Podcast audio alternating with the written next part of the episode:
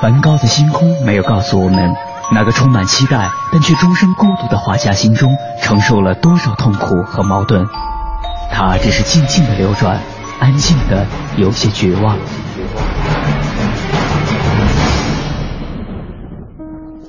莫奈的睡莲没有告诉我们，那个喜爱平静的人在动荡的时代中，心里有着多少的叹息和遗憾。他只是静静的绽放，用柔弱的身躯撑起了整个时代。毕加索的线条没有告诉我们，那个一生充满激情与创造的人心中有着多么宏大的理想和期待。他只是霸道的出现在每一幅画作中，让世界都看到了自己。如果说一幅幅作品是一次次印象，那么这些印象背后的艺术家们究竟又有着怎样的故事？凡尘工作室艺术系列全新话题：印象、写实与浪漫，带您一同走入艺术背后的世界，对话艺术家，还原他们最真实的样子。讲述他们最浪漫的艺术理想。本期话题来自大海和高原的呼唤。本期节目嘉宾陈坚。陈坚，一九五九年生于青岛，当代中国水彩执行主编，第七、第八、第九届全国水彩水粉画展评委，第十一届全国美术作品展评委，第三届全国青年美术作品展评委。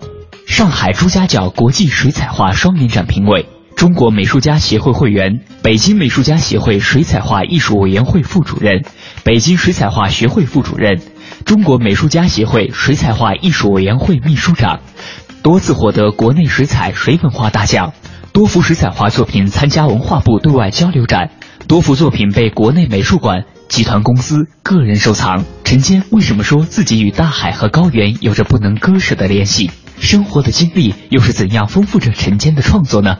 带着这些问题，我们的记者杨安为您继续采访了陈坚。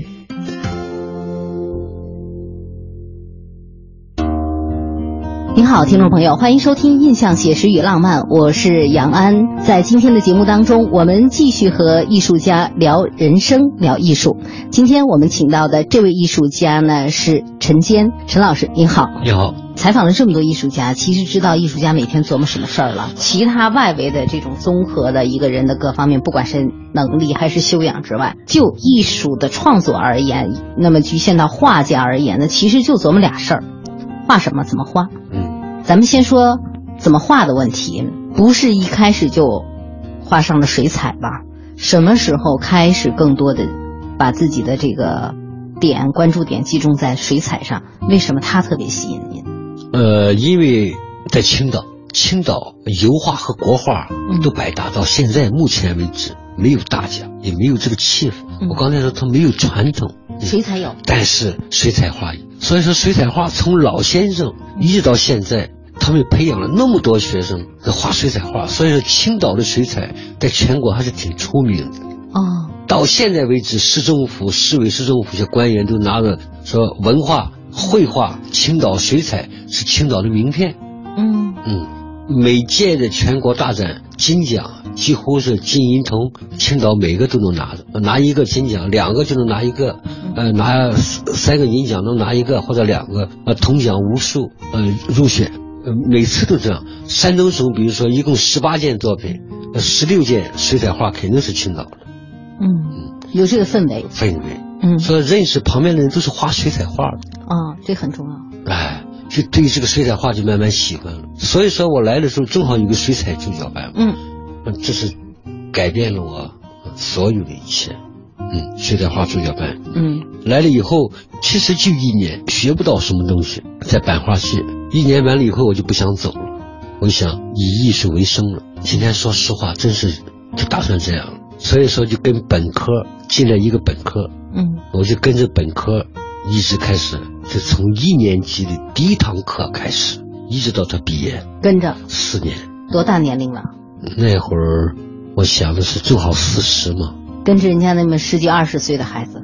对，我们好多都是好朋友。嗯，就同学嘛。嗯，其实不是同学。嗯，我没有证嘛，他们都有证。然后又考了，完了以后又考了这个研究生资格班，啊，两年的嗯啊，然后我夫人又考上了这个这个研究生，嗯又跟他在那个教室里边又呃，反正学习啊、画画啊，一个大教室，研究生那会儿人少，又两三年。那在中央美院版画系里边，这样来来回回、来来回回的已经干了就是七八年，而且在这期间，呃，我又拿出钱来赞助这穷学生。这个吴长江那会儿是系主任，嗯嗯，他说陈坚就办个陈坚奖学金，每年你拿出一部分钱来，定一个钱数，然后就办这么一个奖励学生的，就这样办了。钱哪儿来的？钱是我自己的，画画儿卖画画赚的。哪一年呀就可以？呃，那个是零零一年、零零年吧，您的画儿就能卖的有奖学金啊，也拿不了多少钱，五万块钱啊？啊。那也相当可以了，因为那个时候对艺术市场还没有起步呢。其实一年就六块钱，我也拿，不是六万块钱，我也拿五万块钱。我这个人就这么个样，但是不知不觉，哎，钱又补回来了，就别人就会，呃，这这命，我自己永远说不明白这种命。其实真的，跟您没法老说艺术，还得说生活，还得说经济。刚才说了，因为刚刚才想问，后来说遵循一个时间脉络去讲吧。最困境的时候，说真有那低级了，什么都没有，但是我想第二天会有，能不能给我们讲一个，就是急的时候是真真是陷入困境的这样的故事？九二三年啊，我是干在海洋大学承包了一个广告公司，真能折腾这人。嗯，叫海大广告公司，嗯。我是总经理。嗯。那会儿揽了很多活儿呗，也挺有钱的，有车呀，有钱，这个那个的，嗯，因为一个包了火车站一个所有的媒体让我买下来了，花了很多钱，几乎是把所有的钱都投上去了，啊，又借点钱又跑，我觉得这个能翻完了以后的好几倍，结果没有，嗯，因为是本命年，嗯 你还讲究这个？我本来不讲究，本来不知道，要知道我就不干了。嗯啊，他们说本命年，嗯肯定是，结果做了你有十六个大牌子，都空白的，虚位待定，嗯，招不上商。一个都没做出去，结果把这个媒体的钱、基础的钱都花出去了，嗯嗯，嗯，欠了别人二十多万，怎么解套？嗯，然后自己其实就三十块钱了。嗯又不能出去借钱，我这个性格脾气又不能让别人知道我没钱，我就自己在房子里面坐着，嗯三十块钱活了一个月嗯啊！把以前的烟到小卖部去想当了，人家不敢要，说怕假烟或者什么，你也不能卖衣服呀、你也不能怎么样，是吧？嗯，这个是突然，呃，就过了能有一个半月吧，嗯哎，有人打电话，广告嘛，啊，生意来了。哎，就是有一个专门做灯箱、搞摄影的、拍那个灯箱片的一个人。他说：“你干嘛呢？”啊，我说：“我说没事儿你说。”他说：“有一个活儿，就是威海的有一个活儿，想做一个灯箱。嗯威海离青岛多远呀？想做一个灯箱，他们就想放那个菜菜的那个那个广告放在室内，做两个啊，还有一个电梯上想想想放一个，反正大约四五百块钱的活儿，你干不反干？正有这个解套的这第一桶金就好办了。对，四五百块钱的活儿你干不干？我说干呗，嗯嗯，就就是借了点钱，把这个事儿给揽下来，能挣四百多块钱。你看这个人啊，嗯我就没脑子。你说干那么多年，这个广告公司总经理也没脑，打了个的，嗯，到那儿正好四百块钱，所以您还没干呢，嗯还没干呢，嗯正好到那四百块钱，你算也不认识，嗯到那你说住宿，给宾馆干活嘛，我就直接去找老板去了，找这个总经理去了。我说我是谁？哦，你好你好你好。我说这个这个我来了，嗯我还带了一个员工。我说来了，来了以后我说是不是得这个这个安排一个住一下？嗯他说你去东去住吧。我说是你们接待呢？嗯他说哎呀，他说这威海话，哎呀忙了。嗯接待接待，我们接待，你甭管了。我说那晚上吃饭呢？啊，这都是我们接待，那就是就不用花钱，没钱，那没钱了。嗯嗯，然后本来一个小活儿，我就给他，哎呦，我一看他有好多不合理的地方，个容成个现成，我告诉你这样弄会更好，那样会弄好，这样弄。说你算算，你这样除了这个东厢之外，要这么改造的话，我说你把东厢放这儿，你把这个墙砸了，把走廊宽一点。你给弄成多大的一活了？嗯，弄成了接近一百二十万吧。啊，您不当生意我就没走，亏了，我就没走。嗯，就这是直接画的图。他局长也来了，那是个交通局的一个下属，局长也来了。局长说：“你说给我听听，你这个改造的方案想想。”他也想改造，我就说，一说，嗯，哎。他说有有意思，你能干吗？我说可以干。哎，能定吗？我说能定。嗯，我就他说那就可以签合同，很痛快。嗯，一百二十万的活先给你预付金嘛。嗯，我就把会计什么，哎，坐公共车，他们坐公共车来了，把这个事包就干了，解套了。哎，在这就一发不可收拾，好多做打广告的干什么的就来找我了。嗯，那是怪了。也可能是会画画，他们喜欢画。这来了画家，不单是经理，还会画画。嗯，那宾馆的画好多，那个老板就说，那那个经理总经理说，哎，你画个画，我送个人，马上晚上给他画出来了。呃，水彩画呀、油画什么的，哎，给他画好了，他拿着就送。哎呦，这谁画的？说，哎，有个朋友来画。您的这种商人思维哈，绝对的。那后来对。因为我们其实，在录制您今天这期节目之前，刚好跟一个艺术经纪人录制节目的时候，他就提到了说，当今做艺术家，你情商得高，你得懂这些。我想问一下，这一部分东西，虽然今天你定位不定位在这样的一个跟商业打打交道的这样一个领域，是咱是走艺术的路了，这部分东西跟您今天的不管是。成就这种成就里边有名和利，还有一些呃其他的东西，当然更多是您自己本身作品的东西哈，跟您今天这个位置有没有关系？今天说实话，嗯，收藏我画的人，嗯，能在我身边交成好朋友的人，跟我的呃所谓的任这个什么这个艺委会的副主任、秘书长一点关系都没有，没有关系。嗯，我的好多朋友都不知道我干什么，嗯，他说那个东西发工资我不发工资，嗯，就没用。没用啊，真的，我说我今天说实话，嗯嗯，我们前面也有呃这个秘书长嘛，嗯，也没用嘛，他他也没利用这个东西干什么事儿嘛，嗯，呃，我们现在各大艺委会也有秘书长嘛，也没干出什么事儿。我是想问的问题是说，比如说今天您的画有市场。有不错的市场，有不错的人再去收藏，这个跟您，因为其实我们都知道，画家一定要有跟市场接轨的，要不你真是要饿死的，梵高都会饿死了。这 其实是穷穷孤独有关系，就说我今天说是有关系，我明白你这个意思。我今天说，比如说收藏我的画，外地的收藏人画，我参加活动肯定是中国美协，就是你在这个位置上就打造了一个非常好的平台啊，打造一个非常好的平台。咱们去哪儿都看到幌子，你看到幌子没？对对，幌子是什么四个字啊？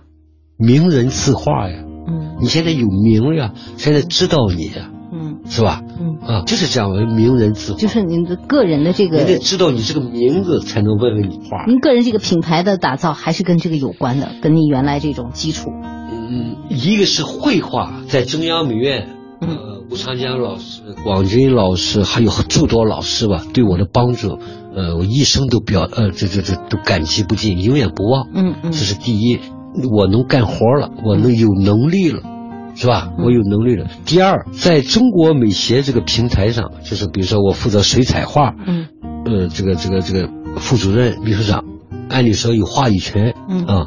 也有这个去辅导别人，这个这个引导别人的这种能力了。那么到现在开始，我就这么想：真正的收藏我画的人，嗯，今天我说句心里话，这五年来，这一届是五年嘛，现在六年、七年了，我干了七年秘书长了。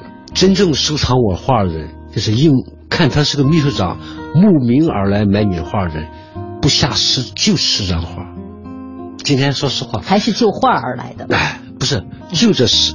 呃，就拿着钱来买你的画，嗯，就说因为你是个秘书长的，但是大部分收藏呢，都是我那些哥们儿和朋友，哥们儿朋友，他觉得他的价值，他觉得他应该是收藏你，一个是收藏你人，因为我们长期处在一起的这种人，加上他们也是企业家，就是既了解你的画，又了解你的人。他愿意，嗯你谁也别卖给别人。嗯所以说我在我们这个圈儿里边，在我们这个队伍里边比较二。所谓的二是什么呢？真不靠这些谁都买画我去跟他说话，反而我不搭理他，因为我不需要他，因为那样需要去讨好他，我从来没有这样去讨好他，因为我我身边就有嘛，他们也是一个非常好的企业家，他们的足以拿出千分之一的钱，就足以让我这个这个花好多年。嗯是吧？呃，所以说我也不缺。我觉得在我的我是不可复制的，不可模仿。为什么不可复制？我的经历不可复制，我的这种这种接触社会的这个面儿的这种触角，各个方面不可复制，没法学习。我自己都觉得很有意思，您的作品可复制吗？可模仿吗？更不可复制。更不可复制。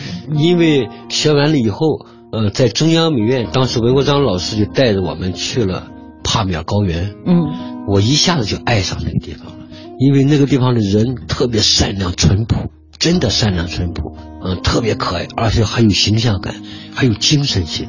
啊，一看在大雪山里面有这么一个塔吉克人，哎呀，这个很神秘，我特喜欢。慢慢通过接触，我发现这些人太好了，没有被现在社会的城市社会的这种这种这种利益啊各个方面的熏染，你觉得和你在一块儿特别的干净和纯净。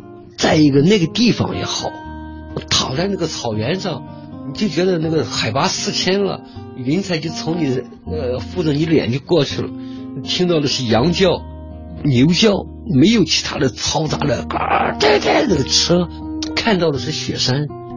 哎呀，我觉得上帝的摇篮太好了，我就决定，假如说能画的话，我就画塔吉克人，表达是人的这种纯真的精神性的东西。嗯善良的质朴，他们没钱，但是对人特别友善，特别好。再一个风景画，我也喜欢画风景。嗯那风景画你画谁呀、我就画我海边呗，多美呀！从小喝海水长大的，一口咸的，一口淡的，就那么学游泳，自己也没人教你游泳，嗯长大了，一开门天天在海边。那你呃，恋爱期、成长期、苦涩期，所有的都跟海有关系。碰到事儿了，不用找我，肯定在海边儿，教室上坐着，拿一包烟，拎个酒瓶子或红酒瓶子，喝点酒，看着海，是吧？看着看着，你这个事儿就没了，在海边儿，那么大的事儿到海边坐下，那个浪哗远，那个事儿就这么大，没了，就不想，脑子空了。嗯真是让海水给洗空了。其实，在城市，我们每个人都熏染了一层又一层的，呃，这个包裹的除了 PM 二点五，还有另外一些不好的东西，嗯不干净的东西。我那天说，我去帕米尔高原洗涤自己的心灵，嗯每年就像洗澡一样，把它洗干净了，冲刷一样，就像打扫一遍卫生一样，嗯干干净净。我每次跟夫人去，我说咱俩来，每次她都陪我去，既增加了感情，又增加了所谓的财富，意识上的财富，是吧？又洗涤了自己的心灵。我说每年来一次两次太好了。我每年在去之前我都很激动，嗯。特别激动，又要去帕米尔，因为那些都是我的亲人，我帮助过他们，啊，相互之间他们也帮助过我，帮助过我是帮我这好多事情，我也帮他们，我就是个塔吉克人，您觉得您是个塔吉克人？我觉得我是这样，嗯。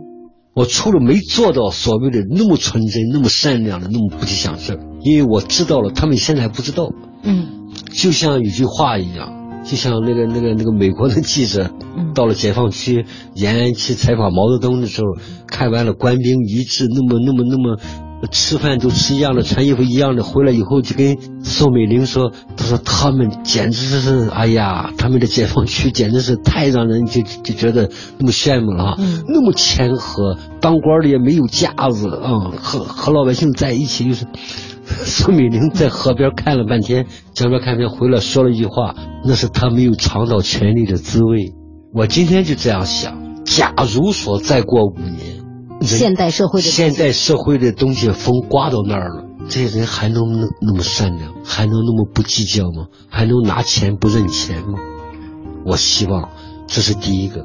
第二个，我经常在外面说，我们现在的水彩画，目前现在的水彩画还没有一个大的市场，还没有被人关注，现在还被美术界作为叫做一个所谓的小画者。所以说，我们画水彩画的人，你们下去可以了解一下国有板雕，你们可以了解一下，只有画水彩的人，因为他没有其他的东西，特别的像教徒一样，很虔诚，在那画他的画，没卖出去，他也在认真的研究画。这帮子人那么让人尊重，所以说我今天就看了那个谁，我两次看了王兆民先生的那个水彩画，嗯，我就觉得我特别感动的和他精神，他就是坚守这种清冷。做艺术呀，做艺术，钱一多了那是恶魔，艺术就滚蛋了，真的。我今天说心里话，我到现在我还是特别特别愿意看文艺片，但是还是想问一个问题。访了这么多艺术家，基本上我们没太多的谈钱。跟您谈的这个访谈的这一个半小时、两个小时里边，钱这个字频率出现的最多。当然，我们出现的是很好玩的、很有趣儿的，有我们小的时候的这种 挺好的一些回忆。和小的时候的一些好故事，当然也有一些啊，比如说您经历当中像做广告公司的这种这种经历当中，但是所有它不管是什么色彩、什么颜色的，这里边都有一个核心关键词，就是钱在里边。您又提到了一个纯净，特别激动的谈到了，比如说塔吉克人的这种纯净，守着水彩这方土地的这部分人的纯净，我就想问一下。钱本身是什么颜色的？人啊，真不能为钱而钱，不能为了钱而钱，钱只能利益，在有价值就可以了。这是我最最最最内心的实话。我真不愿意为钱而累，我讲的是实话。实话。但是所谓的不为钱而累，就是我能满足我基本要求，我没有太大的要求。嗯。比如说，我能有个工作室，能住下。能给孩子，假如说还能帮助他给他买个房子，解决他的问题，我就足以足以。因为我现在还有糖尿病，可能身体去年查出来的，又不能吃大鱼大肉了。这是上帝，这是前面吃的太多了，就不能让他吃了。啊，就一千碗，你早就吃完了，那别人还没吃呢。每个人规定的。你说现在，其实我没有任何奢望。我今天说，我才五十五岁啊，我最大的奢望就是给我更多的时间，让我在那画画。我卖不卖画，我真的不愁，因为什么呢？每个人都有每个人的，就是说他自己的渠道。因为我的渠道就是朋友可以支持我，我也支持他们，相互之间的那种情感支持、事上支持。所以说，每个人都是我从来没慌过，我从来没发慌啊！这张画卖给谁呀？他们从来没有过。所以说。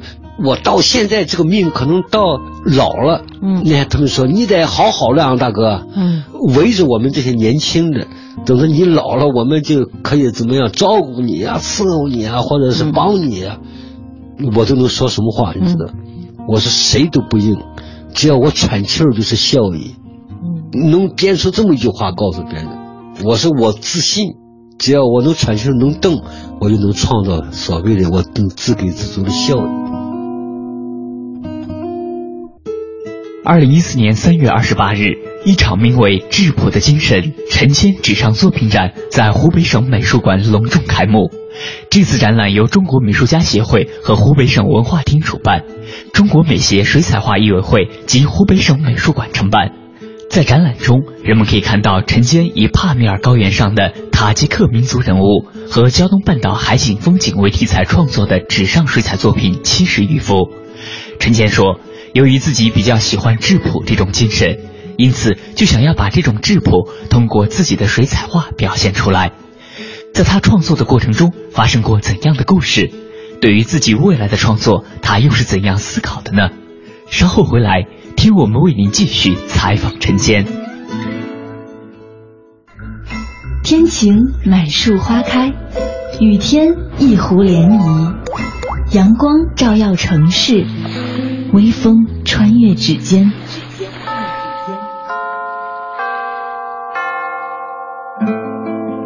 入夜每个电台播放的情歌，沿途每条山路铺开的影子，一切因为内心有一个坚定的理想而生动。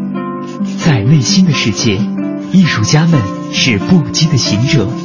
那个梦想因为自由，所以浪漫；因为真实，所以感动。他们任由自己的想法穿越阻隔，肆意绽放。凡尘工作室《易筋经》系列全新节目《印象、写实与浪漫》正在继续。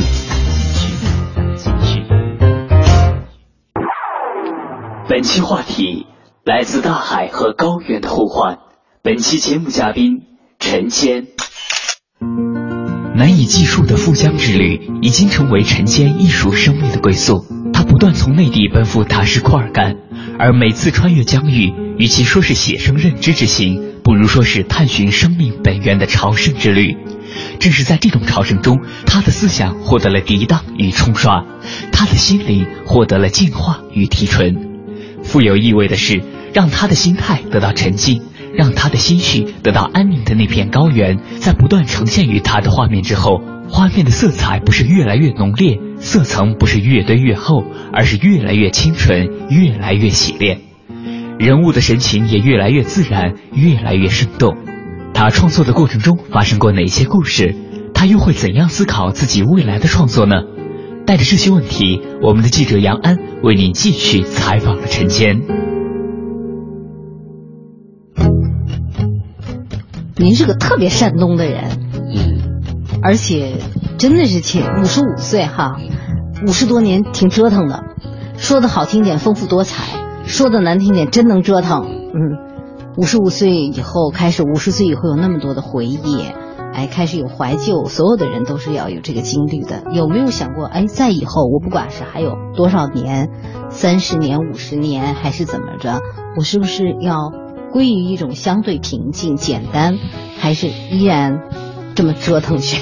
其实我的这个经历啊，我很早以前就就离婚了，单身带着孩子，到了北京，九八年和我现在的夫人，她也来学习，我们在一个班里面相识。嗯，九九年结的婚，其实我觉得他改变了我很多很多。他以前是大学老师，新疆师范大学，嗯啊，美术老师，包括他就规定要有阅读，每天要有阅读。嗯，我就是不看，开始的时候他也念给我听，把我按在这儿，我这段一定要念给你听，对你有启发性。慢慢慢慢慢慢，可能我就从一个。不被驯服的一匹野马吧，嗯，那种那种狂野的那种劲儿啊，那种东西，慢慢慢慢让我静下来，让我开始思考问题，让我开始买了很多书在家里阅读，抄笔记。我以前说实话，文笔一般，写文章画画还可以，但是把它梳理啊，把它弄成文章来表达，现在这几年这五六年吧，嗯，几乎是中国。在美术杂志，凡是水彩画的这个展览评述，都是我来写，而且得到了很多很多的这个评论家、批评家，包括范老师、范迪安老师啊、尹老师、邵辉老师他们大家的那种表扬，说：“哎呀，写的真好啊，怎么样？他说实践者啊，就是写出来那种味道和我们不一样，怎么样？”其实这些有赖于我的夫人。今天说实话，嗯，他对我那种熏染，啊。他从来没有说你挣钱去，你干什么？他他从来没有。那这个东西，我觉得对我也是一个改变我到现在能到这一步，它起到了一个关键性的作用，就是能让你稳下来，该走哪条路你，我在激动发火或要去干别的时候，他都会哎慢慢的给你沉淀沉淀沉淀，到现在回到了一个所谓的归整到了一个非常正确的正路上面。嗯嗯，就说。也可能是为艺术而生活，啊，为生活而艺术，怎么着都行。反正是每天我们都是非常现在有规律的，嗯，就是呃学习的方式方法也非常非常呃有序，嗯，读书每天十点左右开始读书，读到十一点睡觉，嗯，这个时间是阅读期。我就说咱们这个国家呀，要没有这个阅读啊，这个国家永远永远是这样。缺少阅读。日本人就觉得中国人太可怕了，嗯满马路是洗脚房、洗头房、饭店，就没有很少有阅读的那种那种坐着看女人在那阅读。所以这个民族要是没有这些习啊好的这种习惯呀、习俗呀，一直是这样，很难给世界有贡献，真的。嗯所以说，能到今天，你看我前面这个历史，这种发展，嗯，到结婚以后，在北京这段历史，包括接触的老师，我的环境完全改变。嗯我以前回去啊，九几年回去，刚来北京那几年，那简直是回去，我回来了，提前要打电话，我回来了，找一帮人，回来了，喝，对，咣咣咣，哎，回来了，我跑了。现在嗯不声不响，自己能打个的回家，哪怕吃碗面，看看海，看看母亲，哎，再回来，很少见面了。为什么呢？觉得呃，除了谈感情之外，交流不起来了。嗯他们的想法和你完全不一样了。嗯，你说了，他们不理解了；他们说了，你也看不上。感情还在，在交流有问题，在，但是他要说个家事儿，我会百分之三百的帮忙。帮他，但是交流很难。嗯因为伤感情。我说他画的或者年龄比我大，说他画的有问题啊，怎么样？嗯他觉得你看你走之前连我还不如呢，你现在回来说我，你是你有点怎么着了哈？曾经试过嗯不起作用，地方就是地方嘛。他有时候我也是地方出来的，呃，有些毛病得改掉。比如到中央美院，老师第一句话说要改掉地方上的一些习惯，画画的一些习惯和审美。嗯回到大的整合的东西去，是吧？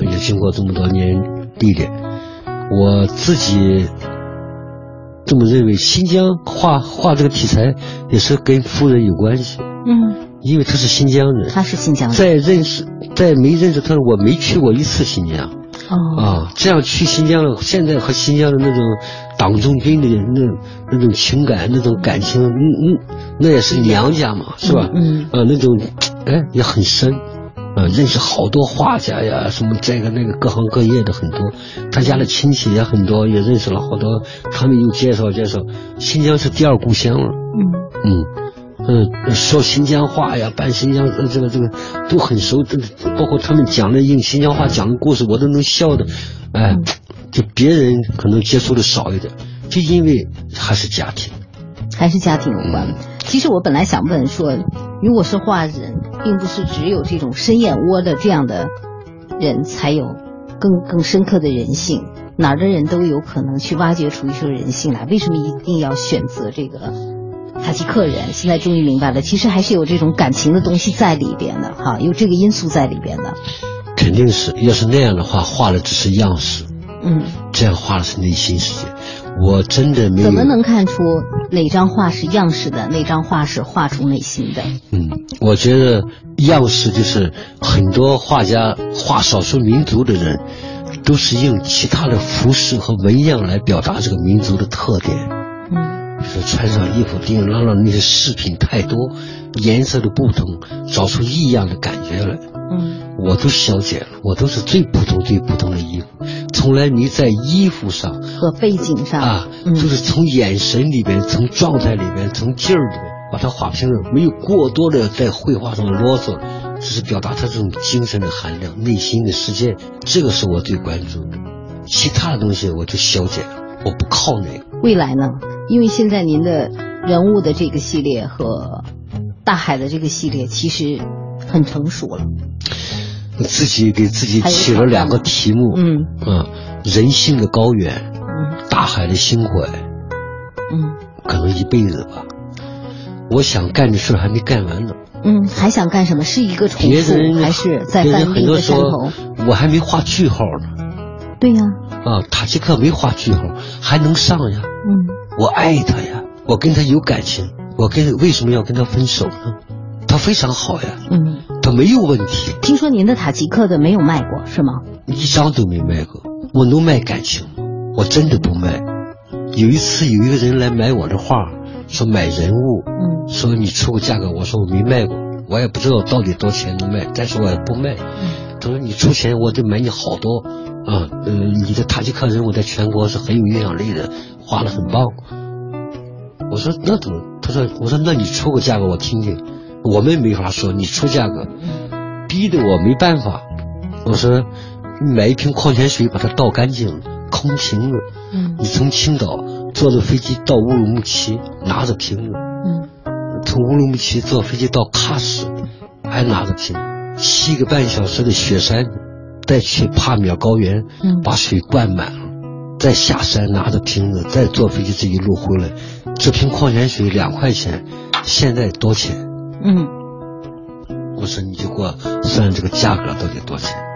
没有，没法算。再说画这些东西是用我情感画的，我跟他们都很熟悉。我就觉得我经常在家里边，呃，到现在也摆了十几张塔吉克的人物，啊，以前的画，经常换。我有的时候，比如说看着画的你，你是塔吉克人，一看你画了你的画，哈里恰姆，哦，我就打电话，哈里恰姆，我就看着肖像，哎。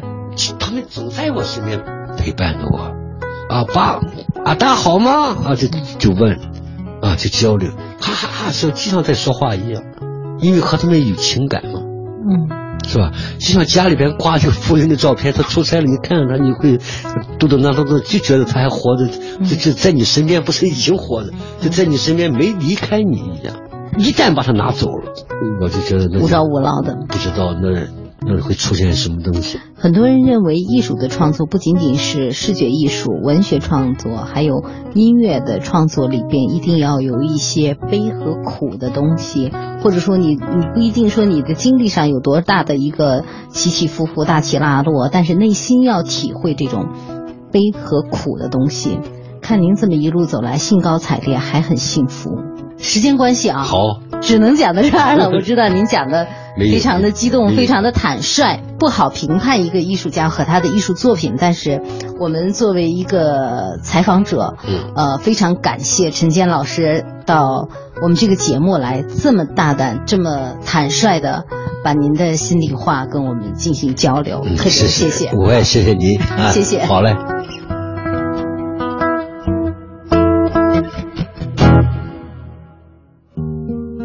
从苏格拉底的认识你自己到尼采的成为你自己，无数哲人对自我的认知进行了阐述。认识是对自己内在灵魂的拷问与探究，是为了能更好的发现自己存在的意义，完善自身。成为则是一种价值取向和人生态度。正是艺术让陈谦在经历了痛苦和蜕变后，逐渐看清自己，成为自己，坚定了未来的方向。追随他的召唤，痴心不悔。路在脚下延伸，越来越多的热爱水彩的人们正以一颗执着之心丈量着艺术的维度，在反思与探索中，共同构建着中国水彩艺术的未来。在这条艺术的道路上，我们呼唤更多甘愿为后人默默掘井的挖井人。这样的英雄一定会为中国水彩艺术留下有传承性和建构意义的丰碑。